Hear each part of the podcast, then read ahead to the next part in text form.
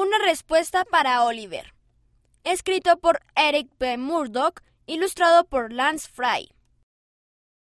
Oliver Cowdery fue a hospedarse en la casa de José Padre y Lucy Max Smith, mientras enseñaba en la escuela cerca de la granja de ellos.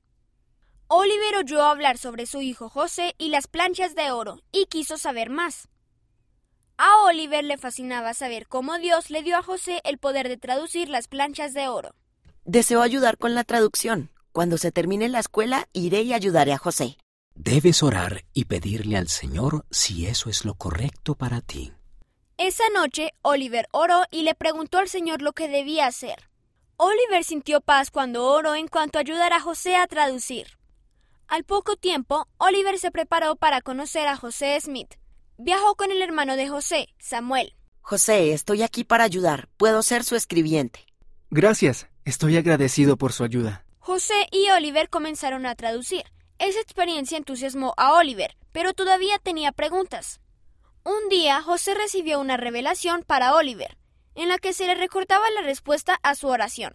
De cierto, de cierto te digo, si deseas más testimonio, piensa en la noche en que me imploraste en tu corazón, a fin de saber tocante a la verdad de estas cosas. ¿No hablé paz a tu mente en cuanto al asunto? ¿Qué mayor testimonio puedes tener que de Dios?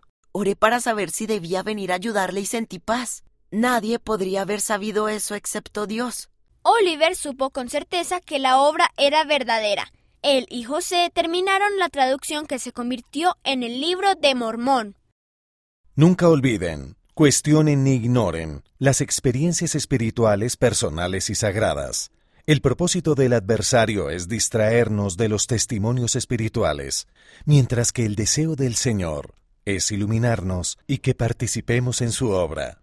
Elder Ronald A. Rasband, del Quórum de los Doce Apóstoles.